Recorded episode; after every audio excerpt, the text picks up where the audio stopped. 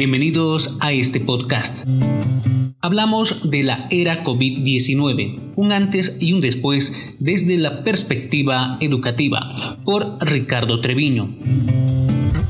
Los retos de las universidades durante la pandemia y un panorama de la educación en la era post-COVID fueron planteados dentro de las actividades del séptimo Congreso Internacional de Innovación Educativa. Líderes de organismos e instituciones educativas de Qatar, India, así como de países africanos y latinoamericanos compartieron sus puntos de vista en los paneles magistrales transformando la educación, enseñanzas y retos después de la pandemia y reimaginando la educación superior en la pospandemia. La educación superior en el mundo se ha enfrentado a un gran problema debido al COVID-19. Más de 200 millones de alumnos en el mundo no han podido tener continuidad en su educación y de estos, solo el 60% ha recibido algo de educación a distancia, puso en perspectiva Francisco Marmolejo, consejero de la educación para la Fundación Qatar para la Educación. Entre los principales retos ante la pandemia, los especialistas hablaron de la falta de recursos, la brecha digital, la migración emergente a una educación digital y el adecuar los espacios educativos para el regreso presencial. Este escenario mundial también ha permitido evaluar cómo debe ser el futuro y expusieron la necesidad de mejorar la educación híbrida, de la acreditación de competencias y habilidades en menos tiempo, el trabajo colaborativo, entre otros temas. Retos ante la pandemia. Los representantes de las universidades enfatizaron cuáles problemáticas se agudizan con la llegada de la pandemia, como la brecha digital, así como las acciones que han tomado para lograr una continuidad académica. Brecha digital. La desigualdad de acceso a Internet es uno de los principales problemas que las instituciones de educación superior han tenido que enfrentar alrededor del mundo, dijo Pankaj Mittal, secretaria general de la Asociación de Universidades de la India. El año 2020 ha sido retador para todo el mundo. Hay mucha diversidad, hay muchas brechas digitales, porque muchos alumnos no tienen acceso a dispositivos o a Internet, consideró Mittal. Cecilia Paredes, rectora de SPOL, Universidad Pública en Ecuador señaló que el 60% de sus estudiantes son de un nivel socioeconómico bajo y que el 10% de estos no podía seguir en la modalidad virtual, por lo que entregaron más de mil tablets con acceso a la red. Migración emergente a educación digital.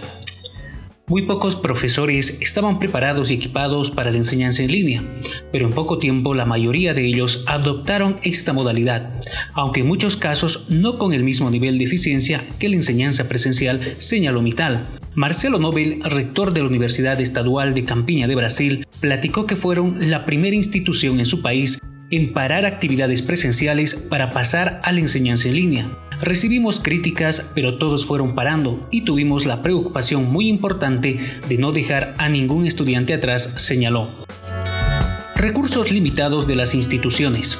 En África, así como en otras regiones del mundo, la falta de apoyo y de recursos es uno de los grandes problemas que se acrecentaron durante la pandemia consideró Gulam Mohamed Ali, ex secretario general de la Asociación de Universidades de África. No hay recursos económicos adecuados y luego está la baja calidad de recursos físicos y falta de personal bien capacitado. Otro tema importante es innovación insuficiente y malas condiciones cuando hay una desconexión entre profesores y alumnos. Hacen falta recursos para instituciones públicas de educación superior y temo que por el COVID-19 esto empeorará el gobierno no tendrá fondos suficientes o habrá otras prioridades como salud. Entonces la falta de recursos será más severa, señaló. Problemas económicos. La crisis económica a causa de la pandemia ha representado problemas para las familias de los estudiantes para poder pagar su educación, lo que implica complicaciones para la subsistencia de universidades privadas. Las instituciones privadas dependen de la colegiatura de los alumnos, algunos muy altas, y si los estudiantes no pueden pagar estas colegiaturas, las instituciones no van a poder solventar sus gastos y tendrán que cerrar. De hecho, ya instituciones privadas que están clausurando en África, en este momento, eso puede tener también una repercusión muy grave en el desarrollo de la región, comentó Mohamed Jalí. Regreso presencial aún en la pandemia. Nobel, rector de la Universidad Estadual de Campiña de Brasil, compartió cómo se ha estado preparando su universidad con un plan cuidadoso para retornar gradualmente a las actividades. Fuimos haciendo programas para que más estudiantes y personas puedan ir volviendo, y con eso poco a poco volveremos al trabajo. Todos los que vuelven al campus son testeados para el COVID y desarrollamos una aplicación donde las personas ponen cómo se sienten y sus síntomas para ver si pueden volver, describió Nobel. Imaginando la educación post-COVID. Por otra parte, el contexto que rodea el mundo también ha permitido al sector educativo agilizar o reevaluar temas para la educación. Entre estos destaca reinventar las acreditaciones. Mohamed Kaim comentó que las universidades necesitan considerar acreditar periodos de estudios más cortos, no necesariamente después de tres o cuatro años de estudio, sino tal vez al terminar cada ciclo de la carrera de un estudiante. Creo que es una posibilidad muy interesante porque significa que los alumnos podrán salir a hacer algo interesante, algo útil como trabajar en la industria y luego regresar para retomar sus estudios y aprovechar la experiencia que obtuvieron. Es algo muy interesante no solo para África, sino para todo el mundo. Podría ser muy útil y permitiría que hubiera mayor conexión entre universidades y el sector productivo. Sería una reinvención de las acreditaciones en la educación, consideró Mohamed Jalí. Reconsideración de la importancia de la educación superior.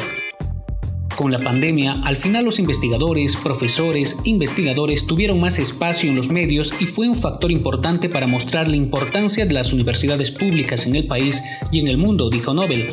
Espero que los gobiernos reconozcan la importancia de la educación superior para el desarrollo y encuentren una nueva fórmula para recaudar fondos para este sector. Hay otras formas además de los impuestos, añadió Mohamed Jalí. Internet en zonas desconectadas. Regiones en el mundo que aún no cuentan con el servicio de Internet deberían ser consideradas por los diferentes gobiernos para invertir en opciones para habilitar lugares públicos con conexión a la red. Si hay alumnos en aldeas o pueblos que no tienen internet en su casa, podrían ir a un lugar central que sí tenga acceso y ahí puedan tener un aula de clases electrónica o digital. Son formas que pueden hacer para tratar de cesar esta brecha digital, añadió Mital. Una mejor educación híbrida. La educación y sus procesos tendrán que evolucionar, dijo Mital, a una modalidad que combine lo mejor de los formatos presencial y en línea. Yo veo la educación superior fuera de los edificios tradicionales, más educación combinada. Los alumnos que ahora dependen únicamente del maestro para aprender tendrán que hacerlo de formas un poco más independientes, dijo Mital. Si bien fuimos obligados a adoptar la educación a distancia en un principio, ahora hemos visto los aspectos positivos de la tecnología y su potencial para usarla en otras áreas. Podría ser una gran ventaja, por ejemplo, en la gestión de las instituciones, señaló Mohamed Ali. Trabajo colaborativo entre instituciones. Roberto Moreno, rector de la Universidad del Valle de Guatemala, señaló que trabajan en la creación de un centro para hacer alianzas con el sector privado y otras universidades para seguir dando el servicio a la sociedad. Una de las lecciones más importantes que hemos tenido es la importancia de la inteligencia colectiva y colaborativa. Genera mucho beneficio el poder juntar experiencias y opiniones para resolver retos juntos, consideró Angélica Natera, directora ejecutiva de la USPAU, afiliada a Harvard University. Poner al estudiante siempre como prioridad. Moreno consideró que las instituciones de educación superior deben asegurar que ningún estudiante se quede atrás. Debemos priorizar la comunicación y el bienestar del estudiante, asegurar la flexibilidad curricular para implementar nuevas modalidades de entrega e impulsar la transformación digital apalancada con las nuevas tecnologías, señaló. Este artículo está disponible en el sitio de noticias del Tecnológico de Monterrey y es parte de la séptima edición del Congreso Internacional de Innovación Educativa del Tecnológico de Monterrey. Hasta un nuevo podcast.